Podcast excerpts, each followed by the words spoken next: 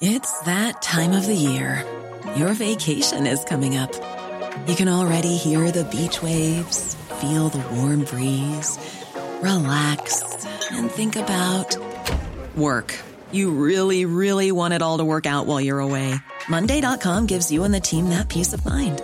When all work is on one platform and everyone's in sync, things just flow wherever you are.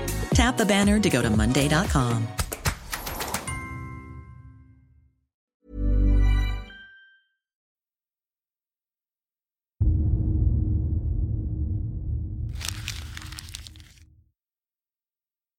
Seguirle el ritmo al país no es cosa fácil, pero en este espacio intentaremos, semana a semana y en 25 minutos, comprender juntos lo que sucede en el territorio que habitamos. Esto es Semanario Gato Pardo y yo soy Fernanda Caso.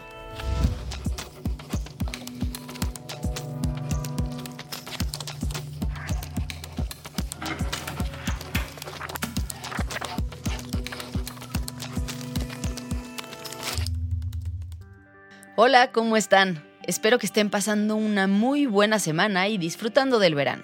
Les cuento que en Gato Pardo estamos felices por el éxito que ha tenido el último número impreso de la revista.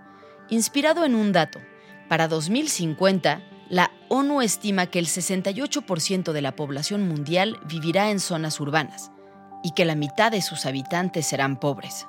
Nos pareció urgente, aún más después de una pandemia, revisar cómo evoluciona la vida en las ciudades latinoamericanas y el resultado es un número que no se pueden perder. Y ahora sí, vayamos a la junta editorial de esta semana, donde definimos las noticias que comentamos en el podcast. Majo sugirió la primera, y se trata de una que ha empezado a ocupar los titulares en todo el mundo. Ah, bueno, lo de la viruela del mono, que ya la declararon emergencia de salud internacional. El fin de semana pasado, la Organización Mundial de la Salud declaró a la viruela del mono una emergencia de salud internacional, activando así el nivel más elevado de alerta mundial. Hasta ahora se han registrado más de 16.000 casos en más de 77 países. La viruela del mono se transfiere por contacto físico con alguna persona o animal contagiado. Las costras, los fluidos corporales y las erupciones son particularmente contagiosas, y los objetos que han estado en contacto con la persona, como las toallas, los utensilios para comer y la ropa, también pueden ser focos de infección. Una persona que contrae la enfermedad usualmente se cura sola en un par de semanas, como si se tratara de una varicela. Y aunque la tasa de mortalidad no llega a ser ni una décima parte de la del COVID, debe prestársele atención por lo rápido que está creciendo. En México se tienen registrados 65 casos positivos a la viruela del mono, concentrados sobre todo en la Ciudad de México y en Jalisco. No hay reportes de fallecimientos en México, aunque se anunciaron cinco personas hospitalizadas este a oeste, ganaremos esta lucha, cueste lo que cueste. Por primera vez, después de 37 años, los trabajadores de Telmex junto con el Sindicato de Telefonistas de la República Mexicana estallaron en huelga. Los trabajadores exigen un aumento salarial de 7.5%, apegado a las condiciones económicas del país, un aumento de prestaciones del 2.9%, la cobertura de vacantes laborales y garantías para la jubilación de los trabajadores que apenas están entrando. El conflicto entre la empresa y sus trabajadores se ha acumulado durante años, principalmente por las tensiones generadas por su enorme pasivo laboral, que de acuerdo con la empresa suma más de 270 mil millones de pesos. Yo parto de la idea de que se vaya a llegar a un acuerdo porque va a haber dos o tres opciones y no va a haber margen para decir que una u otra no se pueda. El 22 de julio, Telmex publicó que se había llegado a un acuerdo con el sindicato, en el que se obligaba a establecer una mesa técnica con representantes tanto de la empresa como del sindicato. Esta mesa técnica deberá suceder en los próximos 20 días hábiles. El siguiente tema lo sugirió Fabiola, otra de las investigadoras del podcast. Todo el país está hecho un asco con el narcotráfico ya, pero que la Ciudad de México era ese punto que todavía estaba fuera de ello. El 12 de julio fueron detenidas 14 personas en Topilejo, en Tlalpan, presuntamente ligados con el cártel de Ovidio Guzmán, el hijo del Chapo. Según sus declaraciones, estas personas, denominadas los Chapitos, operaban en la Ciudad de México desde hace tres meses y buscaban apoderarse del mercado de drogas en la capital del país, secuestrando a personas que ya vendían droga para que trabajaran para ellos. Este suceso es muestra del creciente conflicto entre el cártel de Sinaloa y el de Sonora, que ahora alcanzan la Ciudad de México. El periódico El Universal anuncia que desde 2020 el cártel de Sinaloa y aquel que está al mando de Caro Quintero pelean el territorio de la capital para la distribución y venta de cocaína.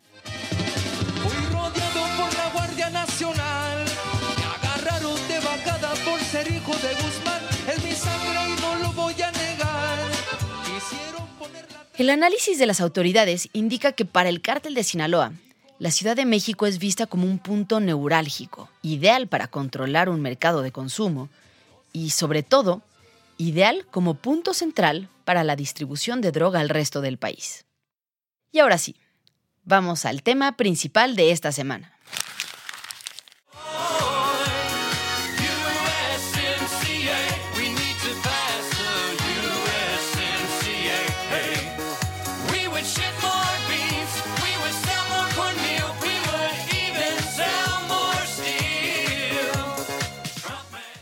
El USMCA, en inglés, o TEMEC en español, es el tratado comercial entre Estados Unidos, México y Canadá, y está enfrentando su mayor tensión desde la firma en noviembre de 2018. Estados Unidos solicitó a México las consultas sobre la política energética. Acusan violaciones al TEMEC, beneficiando a empresas como CFE y Pemex. Apenas unos días después de la reunión de López Obrador con Joe Biden, Estados Unidos anunció que llamaría a consultas porque aseguran que México está violando el tratado con su política energética. Unos días más tarde, el 20 de julio, Canadá se sumó al reclamo y ahora México está metido en un lío. La noticia suena gravísima. Pelearnos con Estados Unidos y Canadá por un tema comercial no suena como el mejor plan. Pero, ¿es tan grave como parece? ¿Qué es exactamente lo que le reclaman a México? ¿Podrían sancionar a México? ¿Podría romperse el TEMEC por esto? Pues con estas preguntas en mente, Majo, Fabiola y yo, que somos el equipo de investigación de Semanario Gato Pardo, nos dimos a la tarea de buscar datos y entrevistas que nos permitieran entender una noticia de esta magnitud. Y la primera persona a la que buscamos para hablar del tema fue a Víctor Ramírez, quien es doctor en ciencias por la UNAM, socio de la firma de consultoría Perceptia 21 Energía y director de Energía a Debate. Víctor se conecta desde Huauchinango, Puebla, de donde es originario. Porta una camisa con bordados regionales para la entrevista. Hoy vive en la Ciudad de México, pero según nos cuenta, va para allá siempre que puede y presume mucho su tierra. Abajo de la iglesia hay una pirámide, abajo de una escuela hay otra pirámide. Órale. Fue centro ceremonial, después fue eh, dominada por los, fue, fue, colonizada por los dominicos. Después de hablar un rato sobre Huauchinango, entramos en materia. Y lo primero que le pregunté fue exactamente qué estaba reclamando Estados Unidos a México. El gobierno de los Estados Unidos le reclama al gobierno mexicano básicamente cuatro acciones que tomó el Estado mexicano y que van en contra del Tratado de Libre Comercio. Tengo muchas cosas que reclamarle, dígame. A ver, ¿cómo qué? Las cuatro acciones que Estados Unidos reclama presuntamente violaron un punto básico del tratado. Y es que los países se comprometieron a tratar igual a sus empresas que a las de los otros. Estados Unidos dice que México no lo está haciendo. Ahora sí, Vamos a las acusaciones en concreto. La primera es que modificó una ley para que en lugar de que la ley fuera pareja para todas las empresas de generación de energía, favoreciera solamente a una empresa que es Comisión Federal de Electricidad. Esto siempre me gusta decirlo y es no es una interpretación de Estados Unidos ni de especialistas ni de la industria, es una interpretación incluso del propio presidente de la República que dice vamos a modificar la ley para favorecer, para beneficiar a Comisión Federal de Electricidad. Ya le hemos dedicado dos episodios del semanario a esta reforma de ley sobre la que habla Víctor. El episodio que se llama ¿En qué consiste la polémica reforma eléctrica de AMLO? y otro que se llama ¿Cómo queda la industria eléctrica tras la discusión en el Congreso y la Corte? Por si les interesa conocerla a profundidad. Pero a grandes rasgos, lo que nos explica Víctor es que la ley hizo un cambio en el orden en el que se compra la electricidad.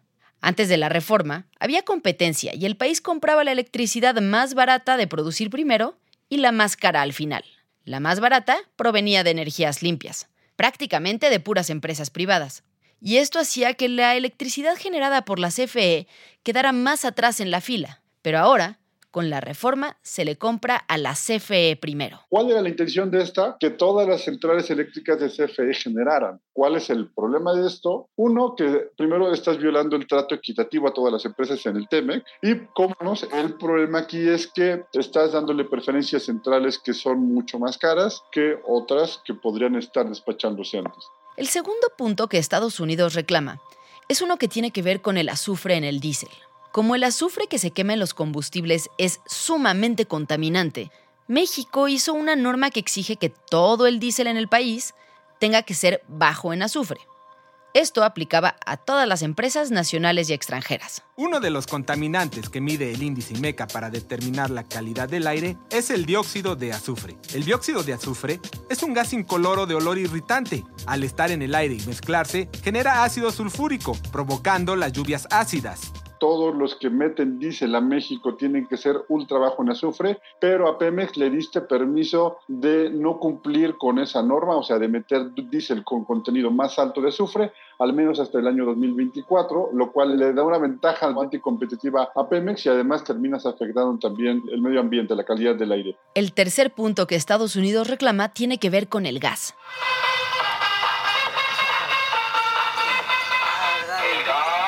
Es una acción que se tomó hace poquito más de un mes en el que Secretaría de Energía decidió monopolizar la importación de gas natural. Entonces, los consumidores de gas natural solamente pueden comprarle a Pemex o a CFE como importadores. Víctor me explica que hay un número limitado de ductos de gas que van de Estados Unidos a México, los cuales son usados tanto por el gobierno como por los privados para traer gas al país. Algo así como si fuera una carretera por la que pasan coches privados y transporte público y cada quien paga su cuota por usarla. Nunca imaginé lo difícil que es conseguir gas. Lo que está haciendo esta nueva, esta nueva política, que afortunadamente está suspendida, es que nadie puede meter gas natural del otro lado de la frontera, los ductos para importarlos. Solamente CFE Energía o CFE y sus empresas de subsidiarias o Pemex y sus subsidiarias. Entonces, aquí lo que estás haciendo es que no le estás permitiendo a otras que podrían comprar allá, importar y que lo consuma, valga la redundancia, el consumidor mexicano, que lo recibe el consumidor mexicano, y solamente lo pueden hacer esas empresas. Y finalmente hay un cuarto reclamo. Hay una serie de acciones que administrativamente has tomado que bloquean proyectos, algunos que están en planeación, pero otros que ya están listos, terminados, inversiones hechas, que no me permites este, operar y que pues estás haciendo un bloqueo administrativo.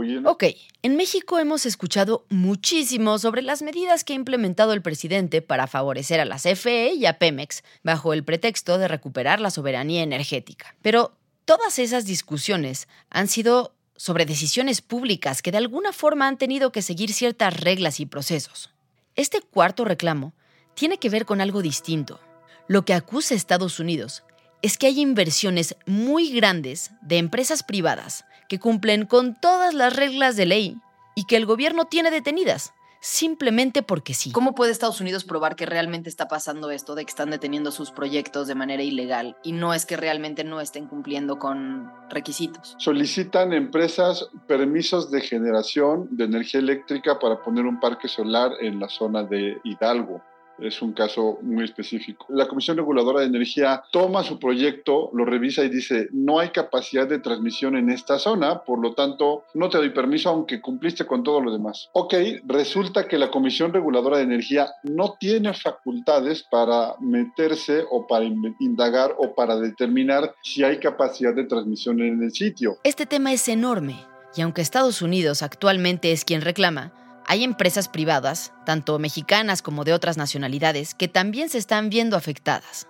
Y lo más grave es que la mayor afectación iría para las empresas que están invirtiendo en energías renovables. Así que aquí vamos a hacer una pausa para hablar de la situación de las energías renovables en México antes de volver al tema de la disputa por el TEMEC. ¿Cuántas de estas empresas interesadas en invertir en energías renovables son de Estados Unidos? ¿Y qué tan grave sería que se detuvieran las inversiones? Pues para averiguar esto, busqué a Carlos Flores, quien es experto en energía, director de desarrollo de proyectos de energía renovable en México, Colombia y Perú, y actualmente estudia sustentabilidad en la Universidad de Harvard. ¿De qué países son las principales empresas que tienen intereses en el mercado energético mexicano, particularmente en el de las energías limpias? Hay de Estados Unidos, de Canadá, de España, Francia, Portugal, Alemania, Italia, Inglaterra, Dinamarca, Japón, China y tal vez Corea del Sur. No estoy seguro. Dentro de todo ese paquete de países que han venido a invertir en mayor o menor medida a nuestro país en energía, los que están en un primer nivel son Estados Unidos y España. En un segundo nivel, nivel Francia e Italia. Y en un tercer nivel, todos los demás. Carlos me explica que el cálculo de las inversiones a México en energías renovables, que podría detenerse si no se llega a un acuerdo con respecto al tratado, están entre los 20 mil y los 30 mil millones de dólares. Para poner esto en perspectiva, estamos hablando de dos veces todo el costo del tren Maya si llegara a terminarse. Toda esta inversión, detenida, según acusa Estados Unidos, meramente por capricho del gobierno mexicano. Es un capricho loco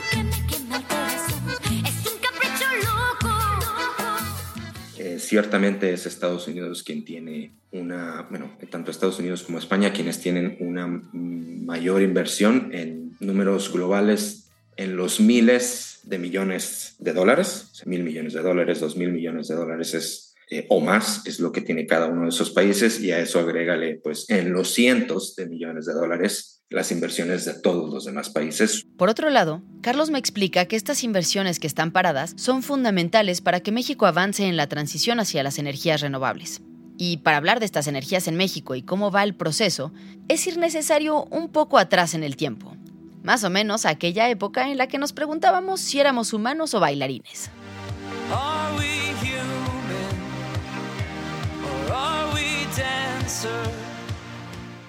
Me regreso algunos años hasta el 2008, 2009, 2010. En ese entonces el país tenía, por un lado, mucho interés en que se desarrollaran proyectos de energía renovable en el país, en objetivos de energías limpias, en objetivos de descarbonización. Estoy hablando durante la presidencia de Felipe Calderón. Se cambiaron un par de leyes y eso motivó, propició que hubiera un boom de renovables. Entre el 2010 y el 2013 se construyeron aproximadamente 7.000 megawatts de energía renovable.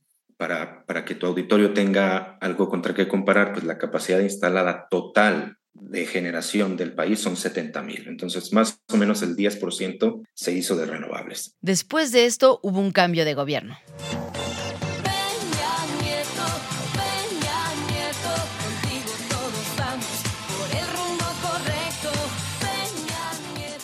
Después llega la reforma energética del presidente Peña Nieto en el 2013 y que empieza a implementarse en el 14. Y con esos nuevos mecanismos se han construido o se llegó a construir en México otros entre 7.000 y 8.000 megawatts adicionales de energías renovables. En este sexenio, con López Obrador, la capacidad de renovables se ha mantenido prácticamente igual. Entonces estamos hablando de que a día de hoy hay aproximadamente 15.000 megawatts de energías renovables en el país. Solo alrededor del 20% de la capacidad de generación de electricidad en el país viene de fuentes renovables. Para el resto, se sigue usando energía sumamente contaminante. Esto debería de ser preocupante para el gobierno de México, pero por lo visto no lo es. Ni el tema de las energías limpias, ni el reclamo de Estados Unidos parecen ser un tema de preocupación para el presidente López Obrador, que se ha atrevido incluso a burlarse de ello. Uy, qué miedo, mira cómo estoy temblando. Uy, qué miedo, mira cómo estoy temblando. El discurso de las energías limpias para hacer negocios sucios ya no funciona. No hay ninguna violación al tratado. Sin embargo, el conflicto es real Estados Unidos está iniciando un procedimiento formal llamado consulta para disputarle a México la política energética. ¿Qué tan preocupados tendríamos que estar los mexicanos? Y a todo esto, ¿Qué es exactamente una consulta? Un primer paso, o sea, en el proceso formal entre cuando sucede una diferencia o una controversia comercial. Los representantes de los gobiernos de los tres países pues verán si llegan a un acuerdo en este plazo para hacer un cambio o no de la modificación, O sea, seguramente a través Renata Sili es maestra en Economía Internacional y Estudios de América Latina. Además es profesora, consultora, conferencista y analista en medios internacionales. Renata me explica que la consulta es simplemente un llamado para que los tres países se sienten a hablar sobre un tema. Es el primer paso cuando hay un desacuerdo. Y es tal vez el único momento en el que los asuntos se pueden resolver sin temor a que haya represalias o sanciones. Es decir, se busca hablar para solucionar el conflicto por las buenas. y es algo normal dentro de lo establecido en el tratado. De hecho, Renata me explica que esta no es la primera vez que se solicitan consultas por el TEMEC. De hecho, esta es la cuarta ocasión en la que se solicita eh, una consulta al amparo del TEMEC de una disputa entre estados. O sea, Estados Unidos ya ha solicitado consultas para Canadá, también hay una controversia comercial en el sector de lácteos, e incluso México y Canadá también han solicitado una consulta a Estados Unidos eh, por una diferencia de la regla de origen en el sector automotriz. México y Canadá consideran que la, eh, interpretación de Estados Unidos viola el TEMEC. Pero entonces, ¿por qué si esto ha pasado en múltiples ocasiones en el pasado, ahora hace tanto ruido en México? Bueno, la primera explicación es que ahora se trata de una industria donde el gobierno juega un papel fundamental. Segundo, se trata de una de las apuestas estratégicas de López Obrador. Y tercero, el propio presidente ya ha dicho que no acepta los reclamos de Estados Unidos, aún antes de que se haga la consulta. Aún tratándose del mercado más importante del mundo, sí, tener acceso a ese mercado nos implica ceder soberanía, no lo aceptamos. No vamos a entregar nuestra independencia. Como ya escuchamos, López Obrador no suena muy interesado en cambiar las políticas energéticas de México. ¿Qué pasaría entonces con el TEMEC si no se llega a un acuerdo en las consultas? Si no se llega a un acuerdo, que es lo más probable, porque precisamente el gobierno de México ha comentado que no habría ningún cambio porque precisamente considera que sus medidas no violan el TEMEC, pues lo más probable es que vayamos a ir a un panel. Y ese panel está constituido por personas de los tres países. O sea, México ha designado una lista de panelistas, Estados Unidos designó ya previamente, antes de, o sea, al firmar el TEMEC, ya hay listas de quienes pueden integrar el panel. Renata me explica que antes de la firma del tratado, cada país buscó personas con preparación y experiencia en los temas comerciales en común. Agricultura, transporte, ganadería, competencia económica, energía, telecomunicaciones, autopartes, minería. De esta forma, cuando surge una disputa, se seleccionan a los panelistas más adecuados y ellos se convierten en una especie de jurado. Y entonces se seleccionan un número, me parece que son 10, eh, de panelistas de cada país para quienes ellos van a revisar el caso y ellos son los que van a emitir pues esta resolución. Y también es importante señalar que México selecciona a los panelistas de Estados Unidos y Estados Unidos va a seleccionar a los de México. Renata me explica que en realidad la disputa no es sobre energía, sino sobre libre comercio y competencia justa y por los temas que se tocan, tiene repercusiones en un sinfín de industrias que usan, por ejemplo, el gas, el diésel y la electricidad.